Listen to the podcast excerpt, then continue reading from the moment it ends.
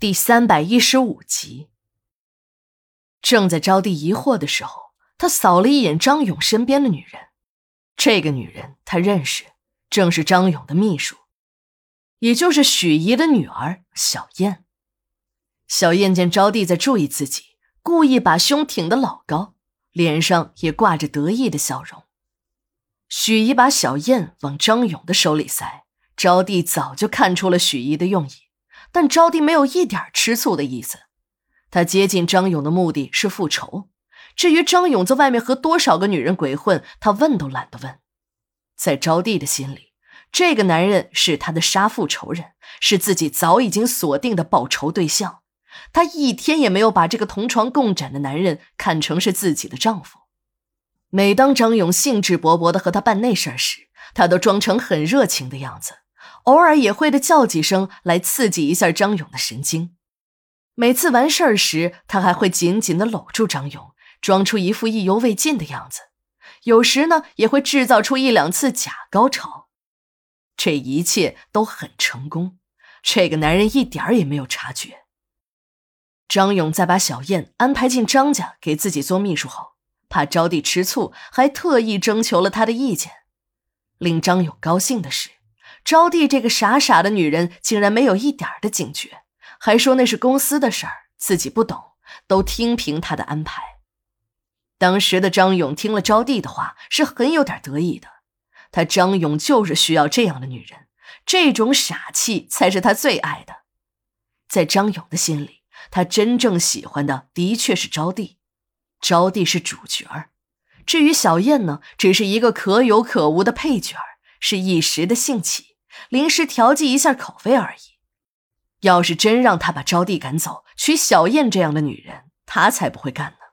但背地里偷一下腥，别说这个女人又是许一自愿送到自己手里的，不上白不上。哪个男人会傻到一个黄花闺女主动现身而不为所动的？即使真有这样的人，也不是他张勇。招娣也看出了张勇的心思。那个小燕呢，也好像明白自己的身份，在她这个女主人面前，从来都是小心翼翼、毕恭毕敬，生怕哪句话说错了会引起招娣的反感。他知道张勇对招娣的感情很深，如果这个女主人拼命反对，他真的就得卷铺盖滚蛋了。小燕一开始和张勇交往，的确是抱着一种攀高枝儿的想法。但跟了张勇一段时间后，她慢慢的发现自己竟然爱上了这个男人。也许女人一旦跟了哪个男人，那个男人的缺点也变成了优点，什么样难以忍受的毛病也都变得可以接受，有些时候还会觉得很可爱。小燕做梦时也曾想过，自己要是真成了张勇的女人，最好是女主人，自己一定要做一个好妻子，一个成功男人的贤内助。那些穿戴在身上的名贵服饰、高档首饰，对自己都不重要，重要的是要和自己心爱的男人厮守一生。但是这一切都只能是个梦，一个遥不可及的梦。他知道张勇的心都在招娣的身上，他只是一个可有可无的秘书而已。但是昨天晚上，他这个秘书有了机会，一个天大的好机会。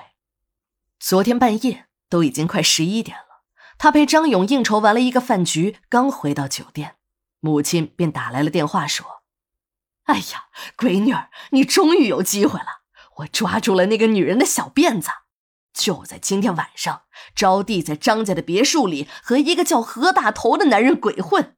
咱们娘儿俩先商量一下，然后啊，再告诉张勇，来个捉奸在床，看张勇以后还拿这个贱女人当宝不？”到时候你再多多安慰一下那个受了伤害的男人，表现的懂事一些，就不愁抓不住这个男人的心了。小燕一听，招娣竟然有这样的事儿，如果真的如母亲所说，自己岂不是有了当正室的机会？在小燕的心里，她对自己这个连情人都算不上的秘书身份尴尬极了。虽然在朋友们面前，她都极力否认自己和老板之间有那种事儿。可他从朋友们的坏笑中，还是能够看得出来，这种话说出来，鬼都不信。每次遇到熟人时，小燕都会感觉他们在背后指点着自己。每当这个时候，她感觉就像被扒了衣服扔在大街上被人围观一样，恨不得找个地缝钻进去。